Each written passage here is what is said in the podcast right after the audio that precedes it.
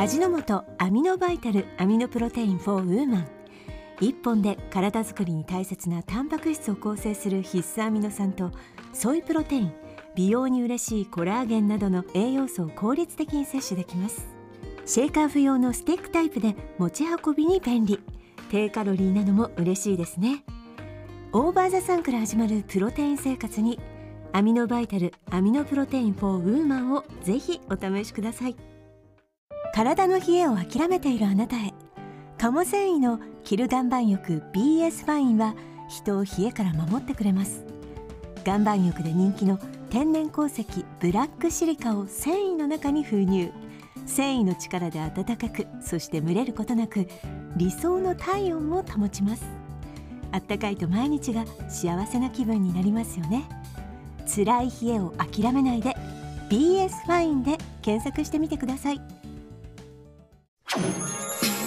TBS Podcast TBS ラジオプレゼンツのポッドキャスト番組オーバーザさんパーソナリティのジェーンスーです。堀井美香です毎週金曜日夕方5時から配信されるこの番組。皆様今週もよくぞ、よくぞ金曜日までたどり着きました。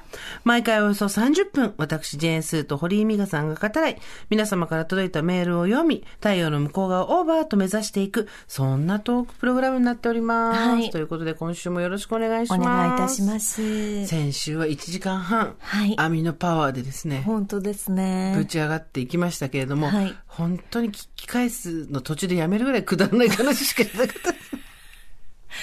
ただ、今日もあなたはチーム全員に配りましたね。決まりました。みんなにアミノバイタルを。アミノバイタルをはい。一本ずつ配って、はい。飲んで、飲んで？和子ちゃんがさ、ん。あの、授業にいる和子ちゃんにはい、一箱あげたの、この間。はいそしたら、もう宣伝みたいなやつだけど、ここ宣伝じゃないからね。これマジ、個人の感想コーナーだからね。ね、あげたら、で、和子ちゃんに、あの、寝起き寝起きが良くなるよっていう、個人の感想があるよって話をして渡したら、さっき和子ちゃんが来て、寝起きも良くなったんですけど、お昼食べた後に眠くならないのが個人の感想ですって言って。寝てたんかい寝てたんかい起きろやつって。でもお昼食べた後眠くなっちゃうよね。まあそうですね炭水化物が食べちゃうとね。んそう、眠くなっちゃいますうよ。ん本当堀さんはあの、ご本の発売おめでとうござありがいます。とうございました。いかがですか？自分の本が本屋並んでるの見た？まだ見てないです。まだ見てん？見ておいで。はい。なんかちょっと感動しちゃうよ多分。そうですね最初のうちは。うん。ね。行かないとなと思って、うん。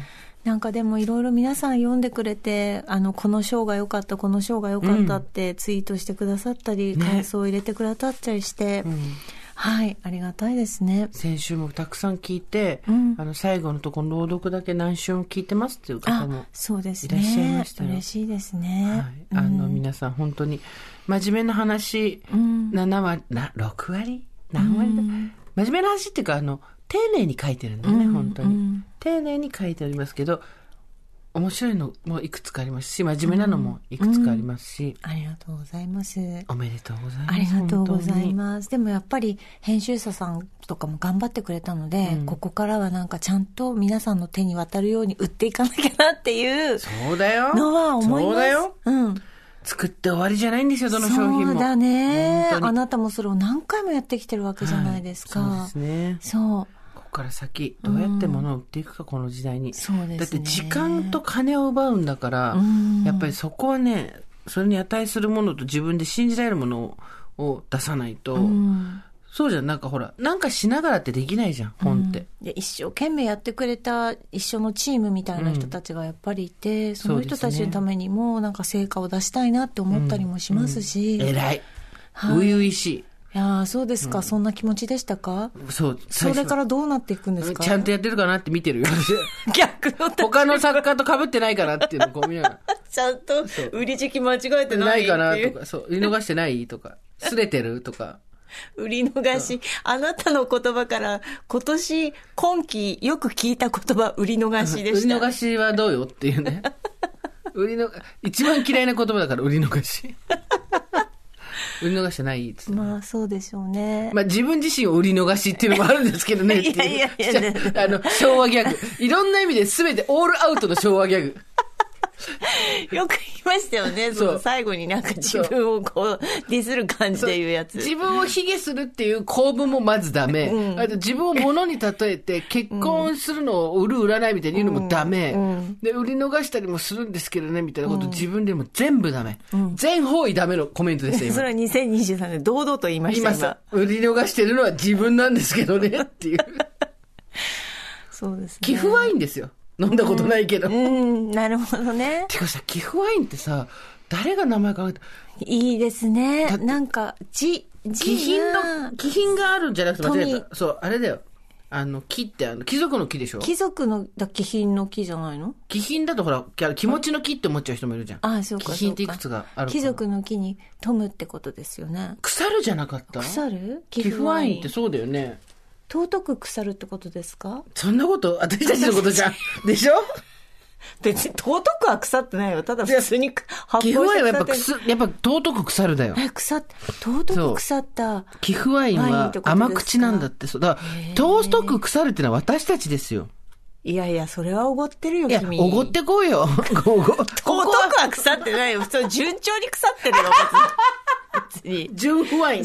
純不ワインそんな時間を止めてはないよ。普通に腐っていってるよ。順調に腐っていってるワインこと我々。っ普通に腐っていってますから。てことはさ、アルコール分が抜けてお酢になっちゃうってことじゃん。私たちビネガーってことじゃん。あ、ビネガー味はあるね。だってさ、おばさんってビネ、だんだんおばさ体が酸っぱくなってくる。そうそうそう。おばさんって調味料に例えるとビネガーだね。ビネガーいいよ、酢だよ。酢だね。ジェーン酢だよ。うるさいし。売り逃しのジェーン酢でございます。昭和だね。こういうこと平気で言ってたもんね、みんなね。言ってたね。今、真面目な人たちが飛んできちゃうよ。でもさ、なんかこう、切なかったじゃん、それを言うそう。ね、そうね。今もう、なんていうの、別に、明るく言ってるから。なぜならそんなことで自分の価値が揺るがないことを知そうっているから知っ。ているから。だから、あの、それは別に許されるんじゃないですか。どうなんだろうなんかその、ほら、若い子に悪影響だみたいなさ。聞く人がこう、いたたたたってなっちゃうかもしれないけどもね。そうね、そんなことは知らない。こっちとら、こっちとら別に堂々と言っててめえの痛み、てめえでどうにかしろっていう気だ。いたたた、あのおばさんたちいたたた、うるせえっつって。お前の痛みはそれ自分でどうにかしろって。いやでもねこれ本当にそうなんかあの傷つきますよいろんなね私たちもいろんなことを言いますから全方位のカバーを優しい、優しいラジオでもありませんしね。違いますね。全然違いますね。優しさあふれるうん。気持ちをカバーしていく番組じゃないじゃないですか、そうですね。だからもう自分で修正するっていうことも大切ですよ。難しいとこだけど、気にしない。気になっちゃう時って自分がすごいね、うん他のことで傷ついてたりする時もあるしね。うんうんだから重ねちゃう時もあるかと思いますけど、大丈夫ですか？まだ SNS で鋭い矢とか飛んできてないですか、鋭い矢はたまにありますよ、やっぱり。あるんだ。あなた、じゃあ完全にそれうまくスルーしてるんだね。ありますよ。あると思いますよ。でも、それを見ても、別に、まあでもさ、それこそあの時代のよ、私たちの就職した時期の、SNS はなかったけど、んまあ、周囲の人とかさ、んそれこそあなただったら視聴者みたいうな、ん。ところと、かからな投げられる矢もそこそこ厳しかったよね。うん。いや、厳しかったですよ。で、まあ、こういう番組やると、やっぱおはがきでそうだ来てたから、その時はメールもなかったので、ね。そうか。そう。はがきで来んの重いね。おはがきでやっぱり来るじゃないですか。とスタッフさんがあの気を利かせて、私にマイナスのことを書いてたりとかするとやっぱ外して見せないようにね。そう、んでずっといいものばっかりもらってた時期があって、うん新人の時に、いやいやこんなはずはないですよね、うん多分マイナスのこととか注意のあのお手紙もあると思うので全部見せてくださいって言ったらあるあるみたいな あるよ。こんなにあったんだっていうぐらいありましたけどあれもね、だ考えものよ。その、なんだろう。見て、うんよし、じゃあ頑張ろうとか、うん燃料にできるならいいけど、やっぱりそこそこ傷はついちゃうから、うん見りゃいいってもんじゃないしね。うんあなたエゴサーチするんですするかかガンガンしてるよ。もう、1秒に1回ぐらいしてる。それしすぎそれし、早く、早く私のことについてつぶやけ、つって。結構構しますよね、私たちね。してます、してます。してない人って少ないと思う。ほとんどの人がしてると思うし、でもなんかやっぱり面白いですよ。なんか本当に、こういう仕事をしてるじゃないですか。で、もともと宣伝の仕事をしてたから、本名の私がジェーンスーンの宣伝担当みたいなもんなんですよ、気持ちとしては。やっぱりね、一つ何らかのステージというか、フェーズというか、仕事のん内容だったり、えー例えばラジオだったら、週1から週5になるとか、ポッドキャストだったら、なんかちょっと人気が出て賞をもらうとか、そういう、ちょっと大きくなるときに、あの、成長痛みたいな感じでね、うん。あの、悪口が出たりするね。うんうん。面白いね。あ、これが見えたってことは私またなんかちょっと今、大きく見え、そう人から見たら大きく見えてるんだなと思いながらやってるけど。それ言ってましたよね。会社とかもそうじゃんだって。んだって私さ、聞いてゾッとするけど、やっぱり、会社でできる人とかって本当に、会社来て引き出してあげたらいい気になるなっていう紙入ってたって人いるからね。えーすごい、す大英ドラマかって話じゃない？あそうですか。まあでも、みんなに100%好かれてて、やっぱり上のポジションでいられるっていうのは本当難しいですよ。無理でしょ、絶対。うん、難しいと思いますよ。気にしない人じゃないとできないし、あとやっぱりその、なんか言われるときは、ん嫉妬されてるときだから、うんそういうのは。まあそうでしょうねんだから、若い人で今さ、私たちよりずっと若い人で会社で、ちょっとなんか言われちゃったとか、なんだろう、明らかに意図を持ってちょっと傷つけようとしてきてるなみたいなのにあった人がいたとしたら、多分なんかうまくいってるから、ん嫉妬されてんだよって言ってあげたいよね。うん教えてあげたいよね。うん、本当に。そうなんです。ね。ね。なんかこっそり手紙が入ってたりとかショックですよね。すっごい嫌だよね、そしたらね。だと思いますよ。なんかでもその、ね、前も大バズさんで話したけど、あの人最近ちょっと勘違いしてるみたいなことを、うっすら同業者の人が、うん。うっすら同業者の人が、エゴサしたら出てくる感じで喋ってるのとかも見たこと何回かあるし、でもその後必ず私大きい仕事来るから、あ、やっぱこの人感性いいんだなと思って。うんだからそのほら、この人上がりそうだと思ったから、足引きずろうとしてるわけじゃん、そういう発言って。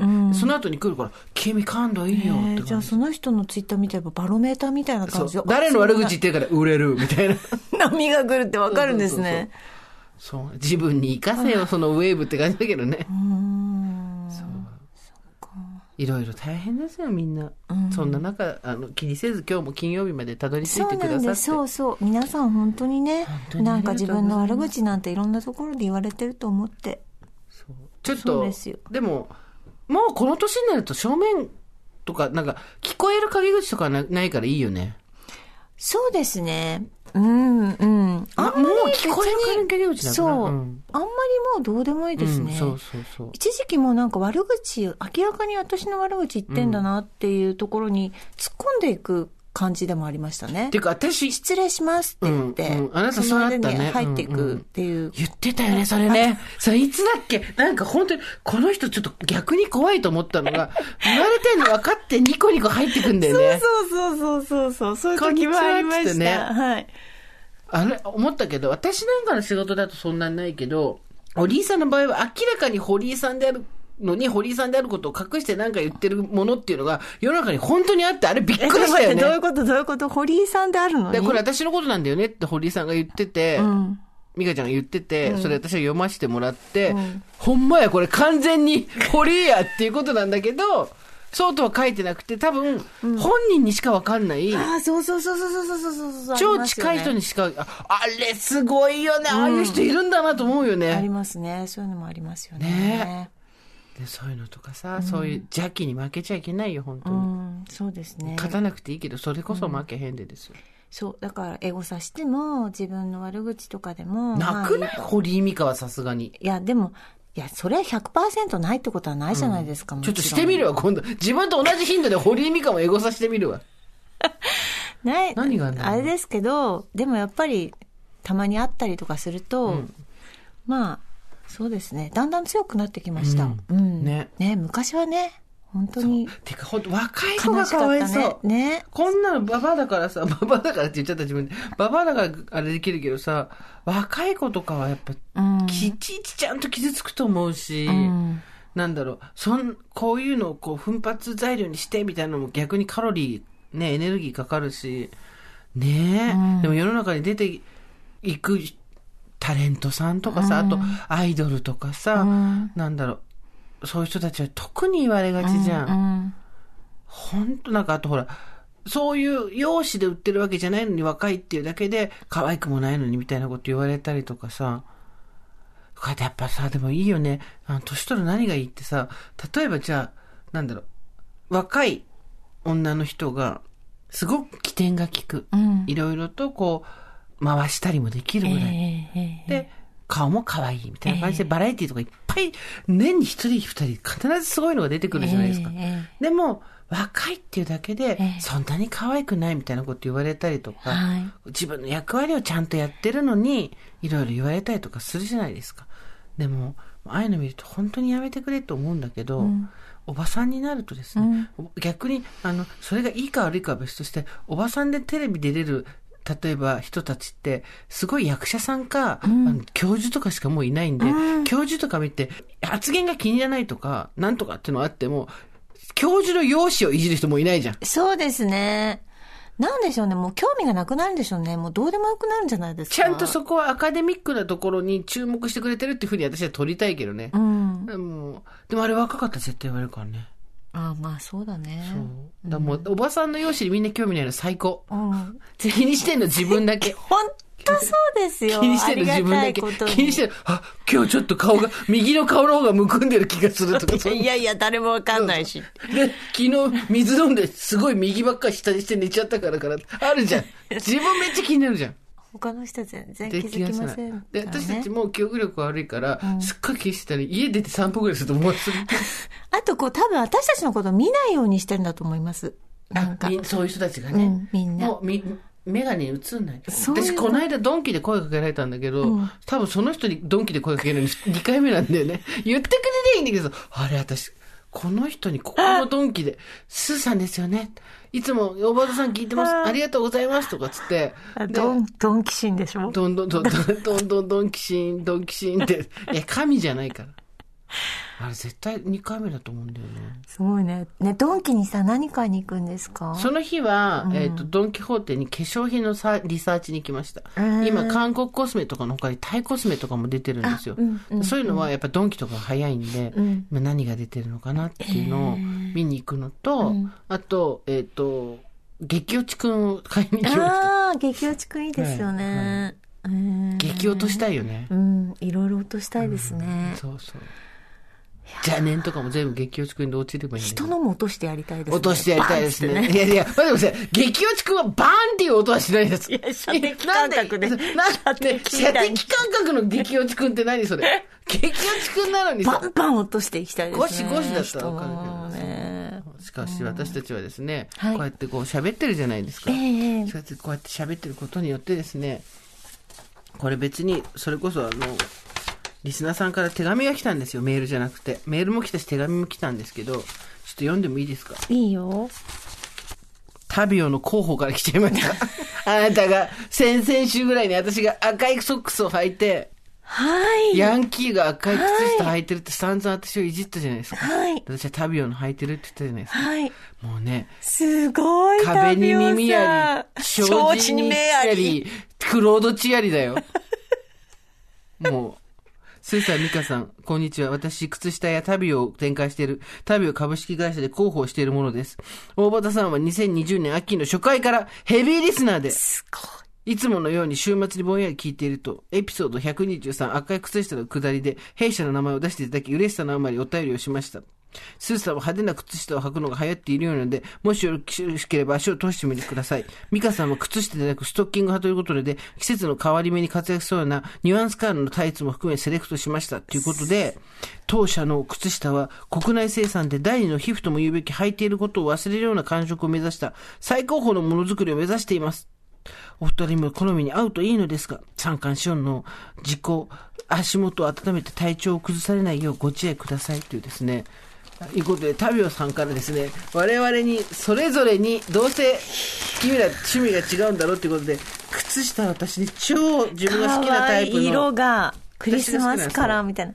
違はうよ。これはピンク。これは蛍光の緑。で、これは黒地に、緑のライン。で、赤、そして、グレーブルーみたいなのもらって、美香ちゃんも、あの、うん、私はあのタイツ黒とベージュとあとちょっとカラータイツみたいな。はい。で、ありがとうございます。こういうことだって今までにもあったんです。すごいこういうことだったら今までもありました。はいありましたありがとうございます。本当ね、私たちに、の番組で雑な名前の出し方をして、広報の方を送ってくださる。はい旅尾さんははいい、そしてメールも来ました。スーさん、ミカさん、おはこんばんちは。35歳厄年で裏運気のおばさんネーム、腰痛小持ちと申します。エピソード123で、二人が靴下とストッキングの話で盛り上がっているのを震えて聞いておりました。実は私、タビオ株式会社で働くものですちょっと。待ってデジャ まさかまさか自分が働く会社の社名が大場さんから聞こえてくるなんて、嬉しさと驚きで落ち着かず、話の内容が頭に入ってこず、何度も股間にあの大量バタを繰り返し聞いていました。ブ ちょっと待って同じメール読みませんでした？さっき。スーさんのカラーソックスの話を終始へーと聞き流してミカさんにも、ぜひカラーソックスで足元には遊びを聞かせていて、新たな扉を開いていただければと思い、えーまだまだ寒い日が続き、花粉も飛び始めましたが、体調崩されませんようにご自愛ください。ということで、はい。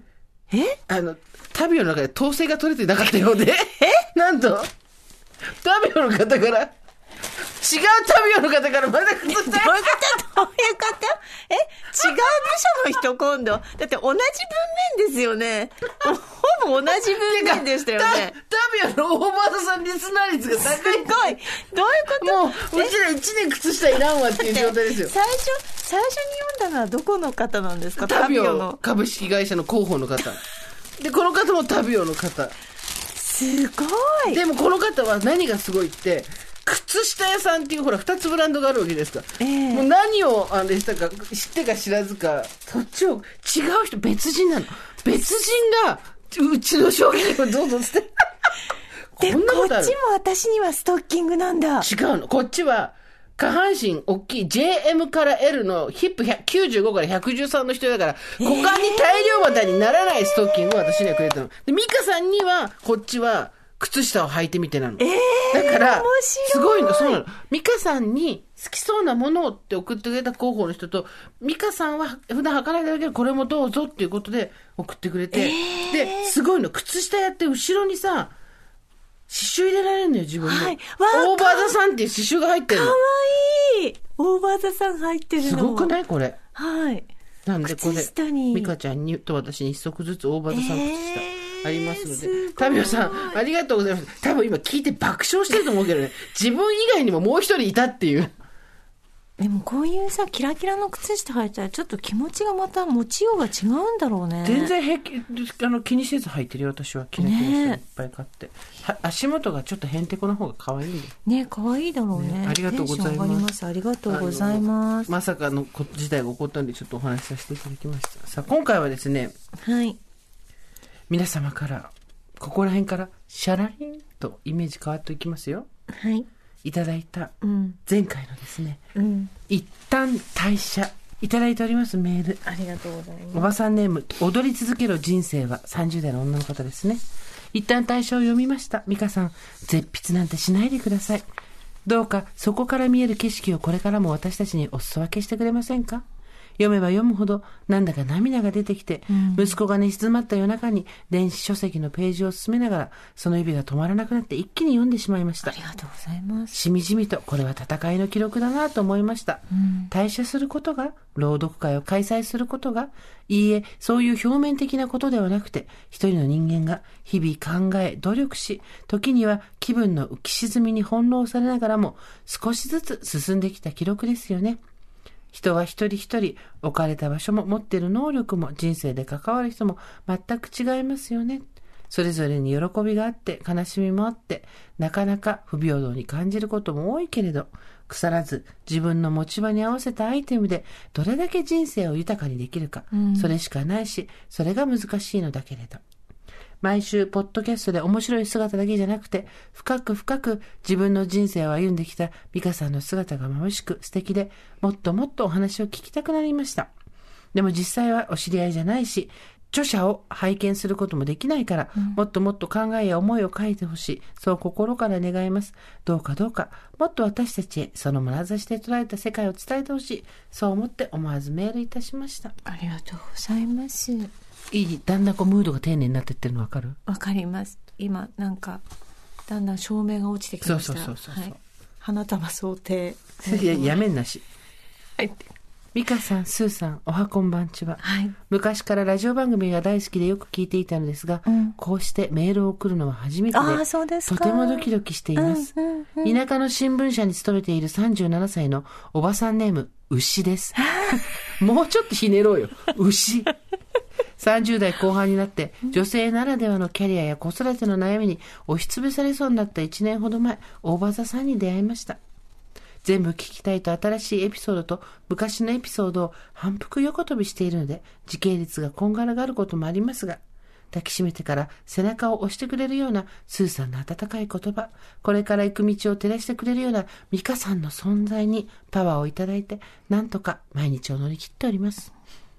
先ほどポストに発売告知を聞いてからずっと楽しみにしていたミカさんの一旦代謝が入っておりました。早速呼び始めました。はい、ありがとうございます。はじめにからじんわりし始め、退社の日とおそばのエピソードになぜか私が号泣。いや、これ完全に情緒不安定な話だからね。気持ちがぶわっとしましたので、一旦閉じてメールを打っております。7年前に子供を産んでからずっと思うように働けず、さらに2年前にもう一人産んでからは仕事の内容が変わり、自分の中で割り切ることができず、ずっともやもやうじうじしていました。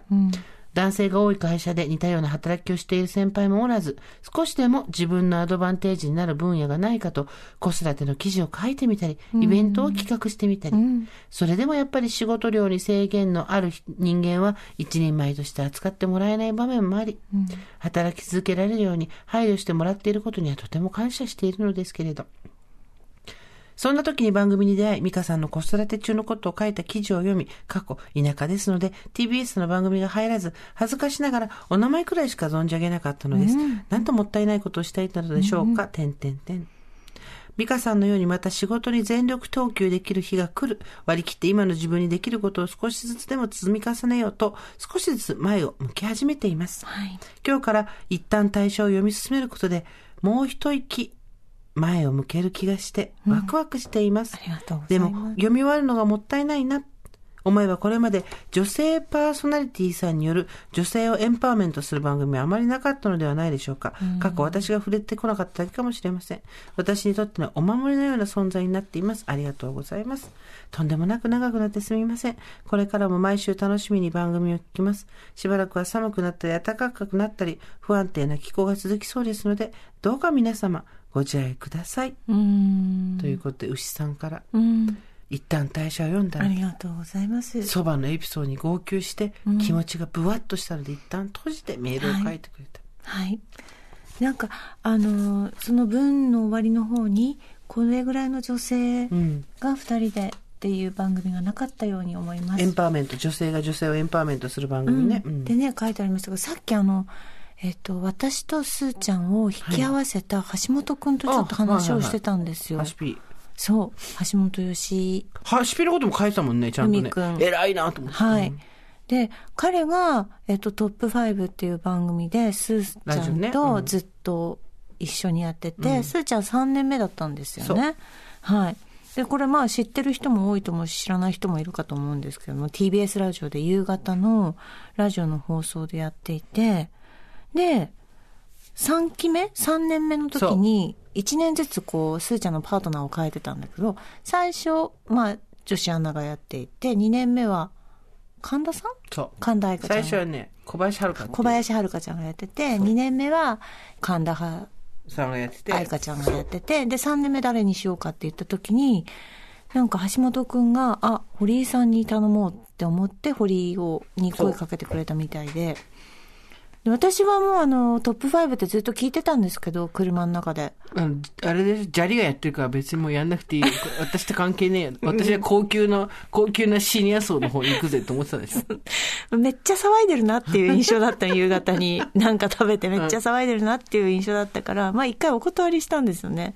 なかなかちょっと私は難しいと思いますって。で結局まあなんか、橋本くんが、いや、スーさんと堀井さん、結構跳ねると思うんですね。俺ちょっとこの二人行くって思ってんですよねっていう話をしてて、で、それに乗ってみたんですけど、そうですね。で、結局こういう形になったんですが、ありがとうございます。なんかさっき橋本くんが言ってたのは、こういう二人をまた作ってほしいってうんういうん要望があると。うん。でも、難しい。そう、こういう組み合わせ、女性と女性みたいうんうんうなん組み合わせで作ってほしいっていう要望をちょっと、まあ、いろいろ各所から言われると。でも、10年かかるんですよって言ってました。そうだろうね。ううんん。私たちが10年だもんね、そう、どね。んそう。みんな簡単にできると思ってるけど、いやいやいやいや、ふお二人だって10年じゃないですか。っていう話をしてて、ちょっとね、いや彼、彼の言うことっていつもなんか、そうですね、芯食ったこと言うなと思って。10年一昔。うん、ですけどね聞いてました。ちゃんとそう書いてたね。そのことも本にね。うん、そうですね。でも本当に、いや、思いますよ。なんかこうやって、スーちゃんとあの番組で橋本くんが合わせてくらなければ、今多分全然、まああなたはこういう人生でずっと生きてたかも。私なんか全く違う多分仕事をしてたかもしれないし。かもしれないよね。うんかもしれないよね。うん。まああなたもちょっとなんかまた違う展開があったかもしれないし。ねね何が起こるか分かりませんね。うんそうそうそう。ということで、はいそういういい話も。はい。そばの話は本当にあの、美味しいっていう話なんですけど、ん若干情緒不安定になってるっていう 話を丁寧に書いてるっていう。はいあ本当にね面白いね。あのね、騙されんの。あの、いおっといけないってなるでしょ？一旦対してめっちゃいい本なんですよ。で、堀さんも頑張って書いたなっていうのもわかるし、一生懸命一生懸命心をちゃんとね、あの丁寧に説明してるってのもわかるんですけど、読んでて、その丁寧な言葉になんか騙されて、そうか、そうかって言うんだけど、待てよこれ、大したこと言ってねえなとか、これひどい話してるぞみたいなのがね、あるんですよ。で、そあ、そのために、あ、危ない危ない危ない危ないって。わかる？だって大体二人で、やべえやべえって言った話を、言った話を丁寧に書いてみたっていう。あと本当に何もないんだなと思った。なぜなら、書いてあることの、書いてあることの7割ぐらいが、私もよそばにいた時の話で、あの、わかる？あ、もうさ、これも、これも知ってる。あ、この時も一緒にいた。あ、この時も一緒にいたと思って、他ないのかよと思って。この話も聞いた。この話も知ってるっていうさ。あの、山崎怜奈ちゃんのところに出た話とかもさ。あそうですね、うん普通のことを丁寧に書いたかっていう。そうはい。そんな普通のこと、ドイヒーなことを、遠い日を？丁寧に書いてっていうメールがたくさんいただきました。ありがとうございます。今日はそあれでいきましょう。りがとうございます。さあ、それでは私から、同意品な生活を丁寧に語る、スーさん、ミカさん、おはこんばんちは、42歳、中間管理職真っ只中、おばさんネーム、分け目が雑と申します。もう、分け目が雑雑っていうのが同意品です。同意比ですね。うん同意です。私の同意品な生活。日曜日、今日は仕事もなく、待ちに待った特別な日。平日はマスカラを丁寧につけ、前髪にアイロンを当て、仕上げに香水を軽く振りかけて、ハイヒールで家を出る私。あ、なんかちょっと私の文体に似てるわ。でも、でもそんなこと今日はしない。特別な日曜日だから。くったりと体に馴染んだ毛玉と醤油のシミという名の愛着たっぷりのセーターを脱ぎたくない私は、その上にコートを羽織り、馴染みのスーパーに行く。もちろん、私を締め付ける下着なんかつけない。ただ、ノーブラってことですよね。日曜日にそんな縛りはいらないから。めんどくさいだけど。私のコートの下、すごいんだから、と、普段は味わえないスリルを楽しみながら、いやいやいやいやいやいやいや、いやいやいやいや、ブラつけようよ。ポテチやカップ麺を買ってレジへ。平日の仕事帰りの私と今日の起きたての私、同一人物って店員さん気づいてるかな？すっぴんやばいとか思われてるかなと、ここで第二のスリル。ドキドキするって、非日常を味わうってやっぱり大事。でも、これ以上は体に悪いからまっすぐ帰宅。お腹の上に乗せたポテチの袋が 呼吸に合わせて上下するのか、上下するよね。ふーってなるよね。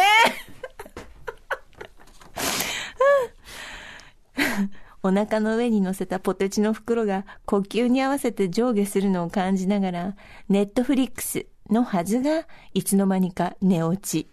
で、ネオチフリックス。でも大丈夫。いつだったか、スーさん、ミカさんも、こういうのを自然体って言ってたから、ものは言いよう。自然体。素敵なテーマをありがとうございます。同費で済ませず、丁寧に見ていけば、同費な休日もキラキラしてきました。少し日が伸びてきたとはいえ、まだまだ冷える季節です。スーさん、ミカさん、スタッフやご助会員の皆様、どうぞご自愛ください。ありがとうございます。それでは、ポッドキャストネーム、ためらいさんからも素敵なメールをいただいています。私は優柔不断のくせに迷うことが嫌いである。どう寒さに気がめいる冬ならなおさらだ。外に着ていく服、食べるもの、ネットショッピングなど、日常の些細なことでさえ人生の重大のようにたじろぎ、決められない。それなのに、極度のめんどくさがりでもあるため、悩むことも面倒くさくなる。結果、外には出ない、食べない、買わないという、かなり無気力で味気のない選択をすることとなる。る。しかしこの生活には二つのグッドポイントがある。一つは、極力何もしないため、お金がかからない。物も買わないし、レジャー代やお茶代も必要ない。二つ目は、日を重ねるごとに、ルーティン化された風な生活になっていく。食べるものを運ぶのがめんどくさいので、すぐ食べれて、胃が膨れるバナナと納豆、増殖させたヨーグルトと炭酸水を繰り返し食べ続けている。服はユニクロで買った同じ服の色違いを何着も持っており、合うコーディネートパターンを何度も繰り返す日々。ネットショッピングはほぼ主食とも言える炭酸水と、現代生活でどうしても必要不可欠なマスクを毎月届くように Amazon で設定。これ以外は買わない。というか見ない。そうすればもう悩まなくて済むのだ。こうして私の優柔不断生活は面倒くささが勝り、極めて省エネスタイルへと進化していった。見た目は質素でだらしなく、ひどく醜い私の生活だが、突き詰めると何やらうまくいっているようにも思える。今のところはこれで満足しているので、まあこれで良いのではなかろうか。はい、ギャラの出る文章来ました。作家作家です。これね、椎名誠の文章だったらいいでね、もうなんとか賞取っちゃうやつだよ。いい文章でした、今のまた。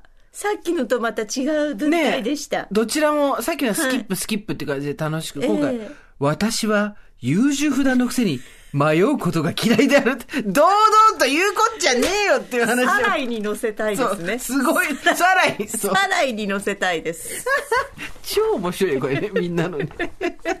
だってひどくない？バナナとね、すぐ食べられて胃が膨れるバナナと納豆と増殖させたヨーグルトと炭炭水の繰り返しなんだよ。発酵させてんですここバナナ剥いたらすぐ食べる。パック開けたら納豆食べられるでしょ。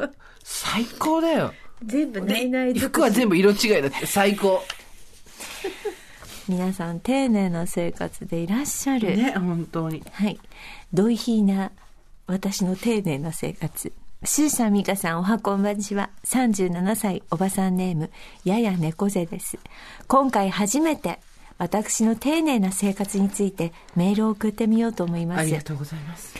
朝7時15分、すっかり上がった朝日に目を細め、小走りでキッチンへ。冷蔵庫で前日から冷やしておいたコカ・コーラゼロで喉を潤しつつ、私の一日が始まる。冷凍庫を開けると、そこにはずらりと並ぶ私のチョイスした冷凍食品たち。息子の顔を思い浮かべながら、今日はハンバーグの気分かな？と同じく常備している冷凍ご飯と共に回答。ただ、チン早速、私を呼ぶレンジに駆け寄り、お弁当箱に詰めていく。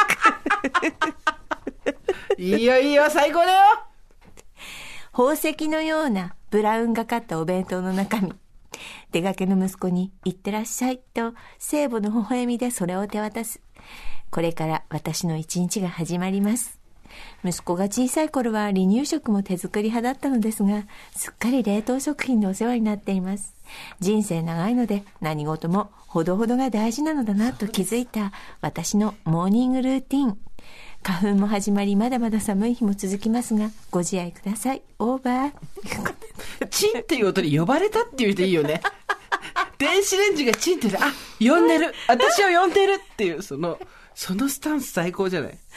いいですね。こうなんか、冷凍食品弁当に詰めただけっていう罪悪感じゃないですないから。そう、ご飯もチンしてそのまま入れて、はい笑顔で渡す。それでいいんですよ。一番最初、置き、置きがけに飲むのがコカ・コーラゼロですから。ゼロですから。ゼロだから。もう無だから。飲んでるけど無だから。こちら、いちご水さんからもいただいてます。私は多分、皆様も同じであろうかと思いますが、洗い物を増やすのがとにかく嫌で、マグカップなどは使っても軽くゆすぐだけで流しに置いておきます。うん。また、コーヒーなどを入れるときにもそれを使っています。うん。コップなども冷たいお水や冷茶などで使った場合もそうしております。うん。牛乳を飲んだ時などは、さすがに汚れが取れにくいので洗っており、うん。お茶の後に牛乳を入れるのは良くても、牛乳の後にお茶はちょっとというところでしょうか。すごいわかる。すごいわかる。お茶からの牛乳はいけるけど、牛乳からのお茶はダメ。めっちゃわかる。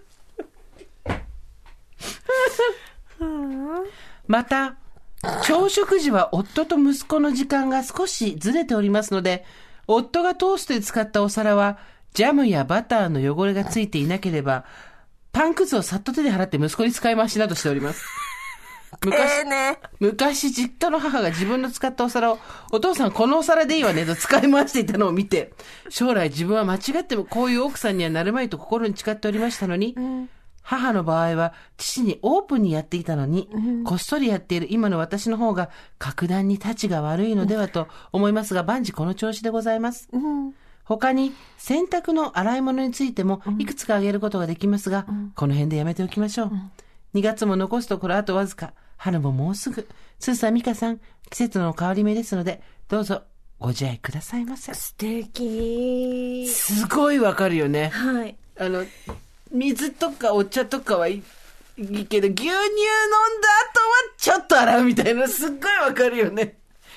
今なんかあの、暮らしの文章っていうんですか、はい高田、高田彩さんとかのね、文体でした。そうですね。はいやっぱこう、すごいたくさんいろんな方がいらっしゃる。皆さん丁寧な生活をそれぞれされてるっていうええことがよくわかりましたね。同比でもあの考え方、書き方、言い方一つによってキラキラにアップデートされるっていうことが分かってきましたね。これは、分かってきましたね。いつか、あんたがそれを本にしたんや。本当にね、この人ね、あの、忍ばせるんですよ。ちょいちょい、こう、なんかこう、ああ、そうだったんだとか、いいねとか、しみじみだねっていうのの間にね、間に忍ばせてくがね、わかんないんですよ。あとね、同じ、一個のいい話の中に忍ばせたりもするんで、なんなの？その忍ばせ侍は何なの？なんか身につけちゃったんですよね。ちょいちょいね、気づくかなみたいな感じでやってんでしょ、あれ。そう。ね。気づくかなこれ。単なるひどい話だけど気づくかなってね。引き続きちょっと皆さんからそうですの、ね。同品の生活を丁寧に語ろううんはい、語ろうっていうのいいですね。今ね、さっきね、掛け声良かった。あの、同意品のところで、丁寧っていうあの合いのですごい良かった。なりたやみたいな感じで良かった。あれ、やれでいこう、これは。なんかあったら、丁寧。丁寧、そう。洗濯の話も聞きたいよね。上品、そう。さすが。品がある。だって洗い物とかね、あの、一人暮らしの方だったら、3日4日しないっていうのも全然あると思いますよ。ああ、あるでしょう、そりゃね。洗濯物もそう。今日履いていくパンツがないっていうう、んそんなポエムもね、あると思いますし。ブラジャーこれははいはい3回目みたいな方もね、ありますでしょうね。いらっしゃるでしょうしね。そうねそうそうそう。まあ、きちんとしてるっていうことも大事なんですけど、うんきちんとしてなくても大丈夫っていうこともうんうん同じぐらい大事なんじゃないですかね。結局やっぱ死ぬわけじゃないってことなんですね。結局それですよね。すべてを死と計りをかければっていう。ね。そうなんですよ。あとさっき堀井さんが言ってて、ちょっと上げ足取りすぎるかなと思って言わなかったんですけど、はいいろいろとこの私たちの出会いの話をしてた時に、まあ知ってる人は知ってると思いますし、知らないことは、方は全然知らないと思うんですけど、ほとんどのことがそうだねと思ったね。ほとんどのことが知ってる人は知ってるし、知らない人はほとんど知らないね。こういう風に入れてくんですよ、この人。おお前何言ってますのんっていうことを、こういう風に入れてくんです。そうなんですよね。何の意味もないことを、なんか、あの、それっぽく語るそうそっていう。う。やっぱり朗読力ですよね。そうですね。朗読力の悪用ですよね、でもそうですね。ね。編集力なんですかね。あれやっぱりあの、一旦対象を音読するっていうイベントやらないんですか？ああ、そうですね。どうなんでしょうかね。やっぱそれもあの聞いてくれる人がいいるよ。この間の、あの、お着物の話とか、んもあるけど、ああいうとこにスッてこれだけ混ぜようよ、混ぜようよ。で、みんな涙流しながら聞いてんだけど、ちょっとみんな気づいてるね、今の。これひどい話だよっていう。いやー、ねそうですね。いずれ。はい。あと最後に、これネタバレになっちゃうんですけど、堀井娘の文章が入ってあるんですけど、すっごいさっぱりしてていいんですよね。めっちゃさっぱりしてるね。ほんと5分ぐらいで書きましたからね。あれ、さすがだなと思った。そうなんですよ本当そう思った。うん。すごいよくできてる、この家族と思った。堀井娘、はい、はい、はい、ね、皆さん、はい、行きましょう、行きましょうみたいなさ、なんかさ、すっごいさっぱりしてんだよね。素晴らしいですよ。ねうん。家族のバランスいいよね、あれね。それがね、最後の堀井の娘、あの子、堀井の娘の言葉で閉まってるっていう。いやーでもあれ最高だったね。はい。あなた本もう何冊出したんですか？すごい数ですよいね。や、10冊ぐらいじゃない？多分。本当？そんなもんだでと思うよここ、この、なんか、ここのところ立て続けなですね。まあ、そんな気がしてるだけですよ。あ、そう。ううん。ん。私はですね、今年実は、書いて10年なんですよ。1冊目出したのが、私たちがプロポーズされないのは101の理由があってだなっていうのが、2013年なんで、ちょうどね、10年なんですよ。うん。えっ、と、強調もありますけど、とか単行本じゃなくて文庫になってるとこもあるんですけど、まあ10冊ぐらいですかね。10年でなんかこうやるんですか？いや、だからどうしようかなと思ってて、今。その、自分の本を出して、まあ、各生活で10年したら、10年書いて本出せてたらいいだろう。うん本物書く人間だって言ってそうだね。そう。と思って、何らかのイベントなのか、うん。インスタライブなのか、うん。うん。編集者ね、呼んでやろうかなとも思ってますよ。うん。おいおい。だから、よく頑張りましたね、10年間ね。ねでもね好きなんですよ、やっぱり書くのが。辛いなと思いながらもやっぱり好きなんですね。どの瞬間がこう一番なんていうんだあ書くの？面白いとか好きとか思うんですか？書き終わった時ですね。絵が描くのは私全然できないんですけど、うん絵描くのと同じ感覚ですね。あ出来上がった、うん。その。生きった絵を見るのがすごい好き。へー。でやっぱりすごい、あ、よく描けたなっていう時もあれば、うん、んどうかなっていう時もありますけど、うん。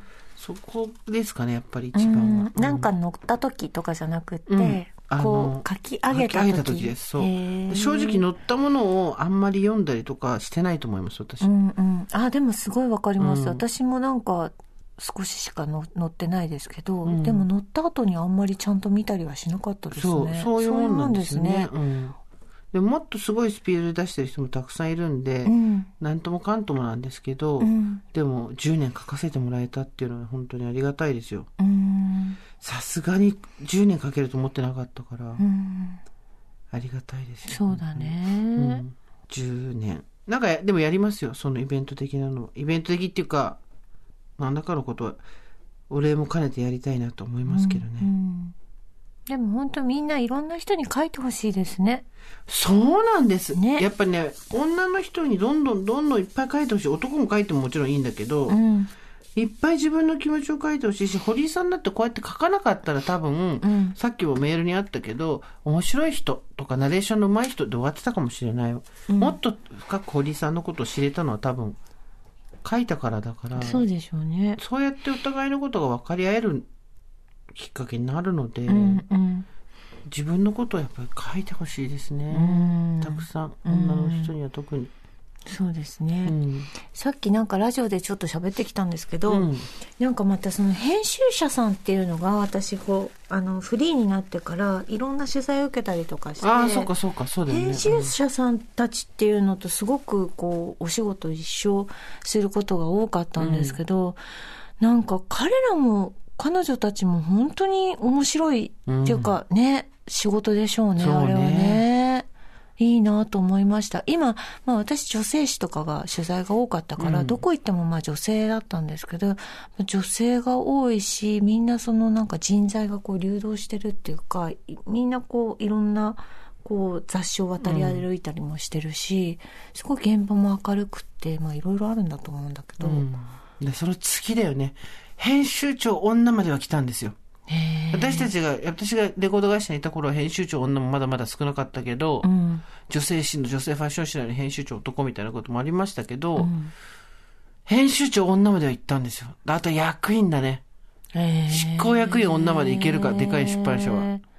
まだ出版社もそうなんだ。少ないですね、全然。まあ、たまに一人とか入ってるけどね、名前ね。そういう感じそういう感じ10人の中に一人だけとかね。そうそう。うん編集長よく聞きますね。編集長、私がそれこそ一緒に仕事をしてた時の同世代の子たちが今みんな編集長になってますね。うんシュプールの編集長もそうだし、マキアの編集長の伊藤理さんとかもそうだし、うん。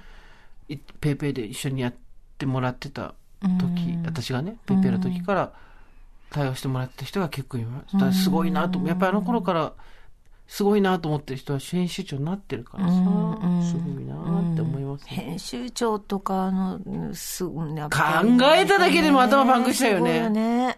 だって何百ページってあるものをうん1ページも落とさないで内容を作んなくちゃいけないし、うんそのために十何人以上の人うのん。作ってきたものをかんこうチェックしたり、うんうん間違いを修正したりとか。考えただけでクラクラで、二人のララジオで精一杯、二人のポッドキャストで精一杯うちら。そうだよね。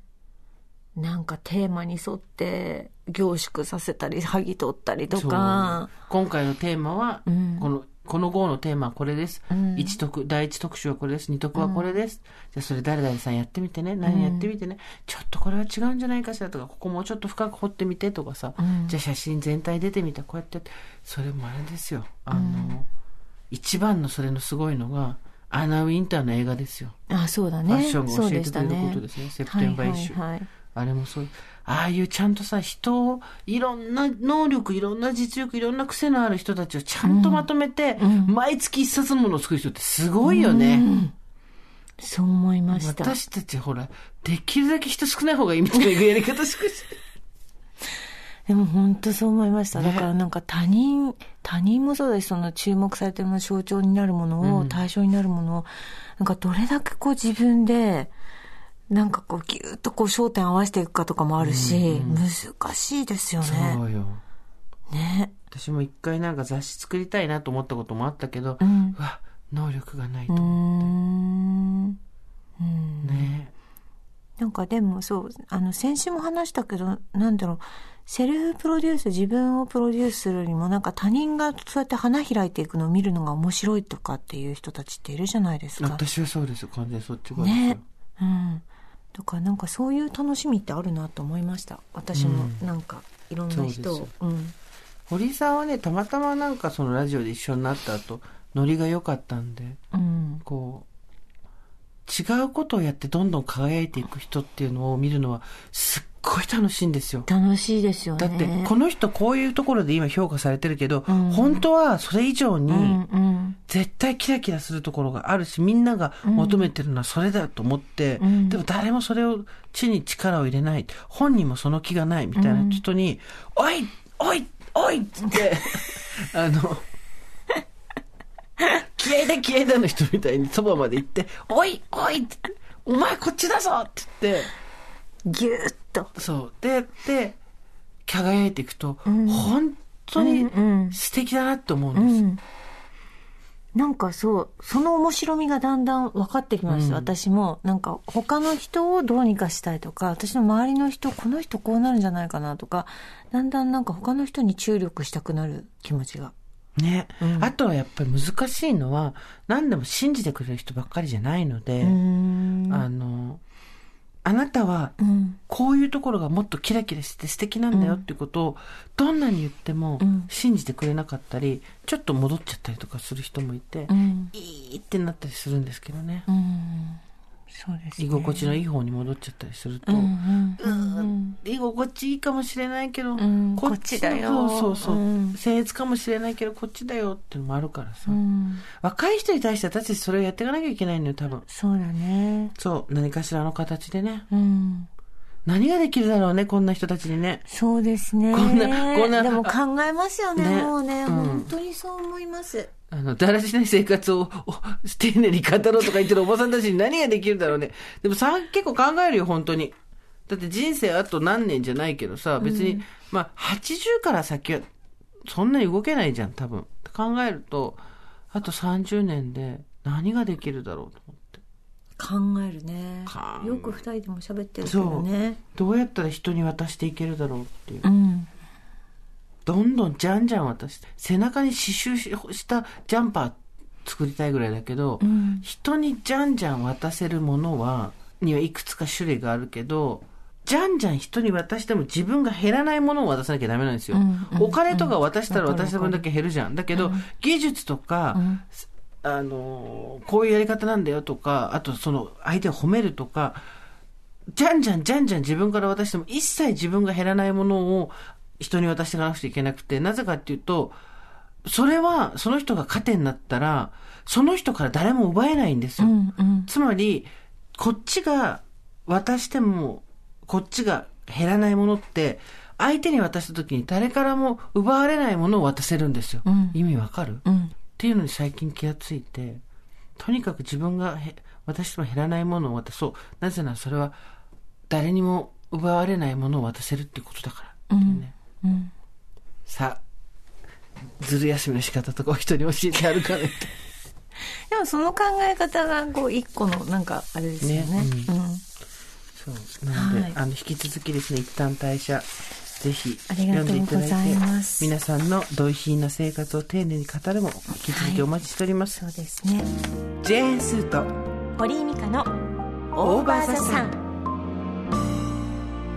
さあここでお手紙届いておりますはいスーさん、ミカさん、おはこんばんちは、おばさんネーム、炭酸水大好きと申します。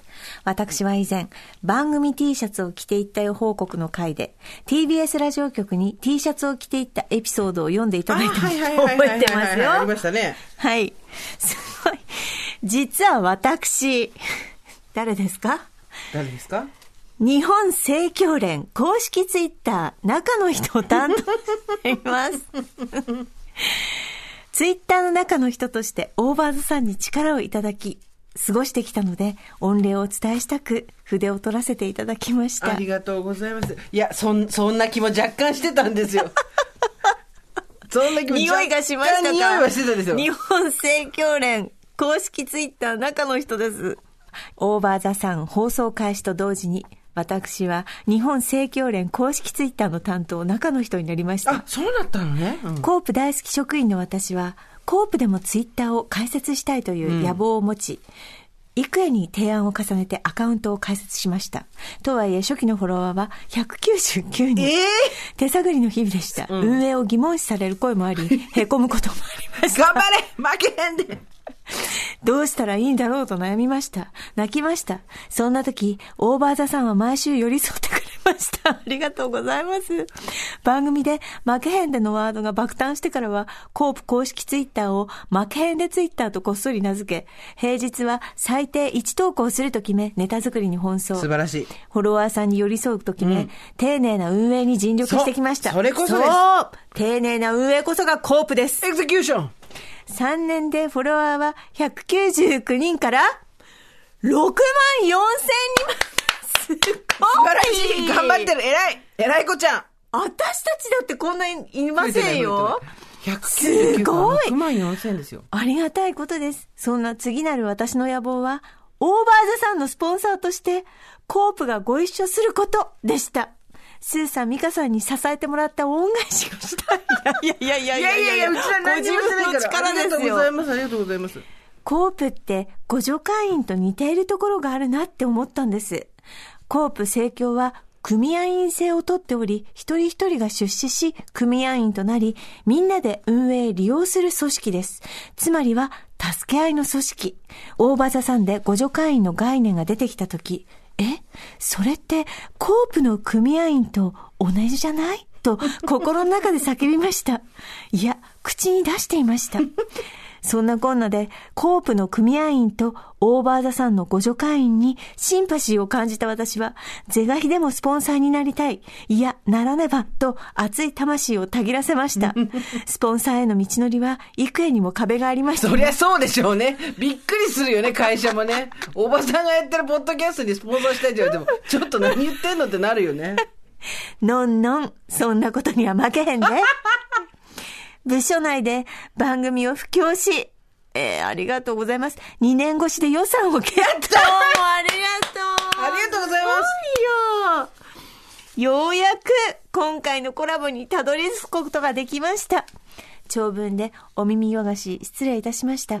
今回のコラボ企画への並々ならぬ思いをお伝えしたく筆を取らせていただいた次第です。コープにはスーさん、ミカさんにぴったりなかゆいところに手が届く商品があります。4週にわたってそれらをご試食いただきたいと存じまいんですが、いや、マジでコープのえ、美何味しいから。スポンサーしてくれて飯食わせ食わしてくれんの？最高じゃんしかも今7時半夜の。めっちゃ腹減ってきてる私たち。もちろん、リスナーさんにもプレゼントご用意しております。いい世の中寒い日が続きます。皆様どうぞご自愛ください。おばさんネーム、炭酸水大好き、改め。日本正教連公式ツイッター中の人よりでございます。ありがとうございま。す。すごい。すごいだ。ってさ、番組やってたら勝手に励まされてさ、はい物くれるようになったんでしょ？最高じゃんあの、悪いですけど、私は互助会員であり、組合員ですから。あなた、あの、出資してますから、はいは、はいいあのーコーパーコーパーですね。あの、いつぞやは本当にお世話になりました。あの、なん、な、キャロットの、なん、なんでしたっけ？ジュースでしょ？そう、あなた好きなの。せうん。正式名、そう、ミックスキャロット、あとあれでしょ？パラパラミンチです。そういう。何パラパラミンチ攻撃。パラパラミンチ攻回振ったことか、パラパラミンチ。撃ミンチがパラパラしてるってもう大変ねえ、そうなんですよ。ありがとうございます。はい。ということで、なんとですね、中の人から番組に4週にわたって差し入れが届く最高の企画が始まりました。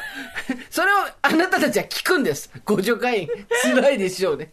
それでも楽しんでくださいね。でもすごいことですよ、これ。で、皆さんにプレゼントしてくださるっていうんだから。そこだよ太っ腹だなすごいそ今してしかも1回目のこのチョイス、完全に堀井美香を狙いに来ました。ありがとうございます甘いもの2連発。いや、もうこれ最高でしょう。まずは、はい。モンブラン。モンブランです白玉ぜんざいです。はい甘いもんしか食べないのバレてる。で、これ、何がすごいって、どちらも冷凍商品なんですよ。はだから、これはいつ冷凍庫に入れといても、んいつでも食べられるっていう、えっ、と、2時間ぐらい。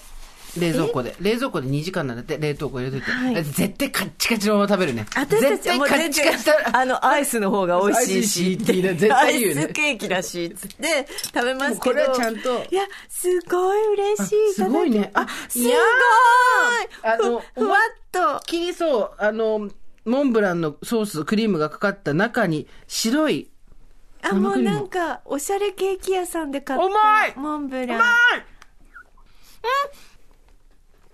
美味しい。美味しいね。甘すぎず、甘くなさすぎず。栗がなんとも美味しいですね。栗のテイストもしっかりしまして。わ、すごい。これ、これ冷凍ですか？冷凍からの解凍とは思えない。ね。うん。本当だね。そうだね。冷凍から解凍してこんなになんか、ふかふかしたり、ふわふわしたり、うん。クリームがしっとりしたりしてんのね。栗の風味がすごい出てますね。ミカさん、ご存知ですか？刻んだ栗も散りばめたマロンホイップクリームです。資料が入ってまいりました。なんと、2023年で、このモンブラン、20周年を迎えるロングセラー。やっぱりね。さすがですよ。みんな分かってるんですよ。マロンクリームは発売以来より、一個一個手作業で乗せてるそうです。うーん。てか、早いよ、食べるの。本当に溶ける。美味しい。好きだね、甘いもの。ねえ。いや、でもこれなんか常備してたら、んちょっとハッピーじゃないですか。モンブラン。ねえ。4つ入ってんのよ。ケーキ屋なんて開いてないそう深夜とかね。そして次に出てきました。でれん。ぜんざい。うわ、すごい。ありがとうござい白ます。玉ぜんざい。これも冷凍なんだ。白玉なんか冷凍したらダメだってって思うよね。絶対硬くなっちゃうはずなんだけど。これ冷たく、これチンしたやつ。あったかいの。えでも冷たいおぜんざいと温かいおぜんざい。あ、私が冷たくてあ私なたは温かいの温かいのね。あ、おいそんなバリエーションもできるわけ？ねおいしい、あめっちゃうまえ冷たいの美味しい。い。ね、これ季節を問わずってことでしょ？うん。温めるのチンするだけでしょ？あ、白玉が柔らかい。そうなの。ちょっとびっくりだよね。だってさ、白玉なんて普通に作って冷凍したら絶対、あれよ、そんな風にはならないわよ。白玉ぜんざいは冷蔵庫で5時間、流水解凍30分です。美味しい。でも、なんか驚きですよね。冷凍商品がここまで美味しいっていうのが。本当に。これ白玉ぜんざいさ、うん。一袋に白玉6つも入ってんだって。まあまあまあ。景気がいい話よ。みんなで分けられるわ。これでもお正月とかさ、自分で汁粉作んないでこっちでいいよね。いいです。ね。小豆めっちゃうまい。あとさ、やっぱりコープだからさ、北海道産の小豆を使用して、炊き上げたあんこを使ってるんですね。ね。北海道産です。美味しい。それがコープ。ねえ。美味しい。ああ、嬉しい。なんてことでしょペロッと食べちゃった。量もちょうどいいね。いや、これをリスナーさんも味わえるってことですね。なんと、モンブランと白玉ぜんざい、セットでご助会員10名にプレゼント そうです。組合員からご助会員へのプレゼント。プレゼント。コープさんから。すごい嬉しい。すごいね。うん。ご用意いただきました。ありがとうございます。でも私、あの、コープにお世話になった時、本当に、あの、えっ、と、その商品の今回どうでしたかみたいなことをちゃんと聞いてくださって、コミュニケーション取れたりとか、すごい親身になってやってくださったんですよ。うんうんだから、なん商品もこう、いろいろみんなでこう、なんていうの、作り上げるみたいな感じですよね。組合員とね。組合員が。うんね。そうだよね。うん。私も野菜こうやってやって、うんあ今週は何が安いとかやってやってましたよ。ああ、そうですよね。買ってましたよ。ね。そう、今なんかさっき聞いたんですけど、地方の例えば一人暮らしの、うん。あの、ご高齢のお宅とか、ああいうところでコープさんがやっぱり様子を見るああ、なるほど、おね。役目も兼ねてるみたいで、まあ。だから都会のあの息子とか娘が、うん。地方のご両親のためにコープを、入って、はい、っていうのもあるんですって。ね。あ、それもいい役目だなと思って。そうね、うん。素晴らしいわね。うん、そして、美味しいわね。美味しい。来週は何くれんのかしら。いや、モンブラン美味しい。美味しいはい。ということで、皆さんぜひですね、ふるってご応募ください。プレゼントのご希望の方は、件名、コープ、モンブラン、白玉ぜんざい希望と書いて、over.tbs.co.jp までメールを送ってください。締め切りは3月2日木曜までとなっておりはいます。。もうね、 OVER THE SUN の T シャツを着てる人がツイッターの中の人だということが分かりまして、我々どんどんこうやってあの、美味しいものをぐるぐる回していくっていう、私たちだけのこのインナーサークルで回していくっていうことをね、していきたいと思いますので、コープ中の人もありがとうございましたといったところで今回はここまでにしておきましょう OVER THE SUN では皆様からのメッセージをお待ちしております。送り先や番組メールアドレス、over.tbs.co.jp、over.tbs.co.jp です。アルファベット小文字で over です。それではまた金曜日の夕方5時、オーバーザさんでお会いしましょう。ここまでのお相手は、堀井美香と、ジェーンスーでした。オーバー TBS Podcast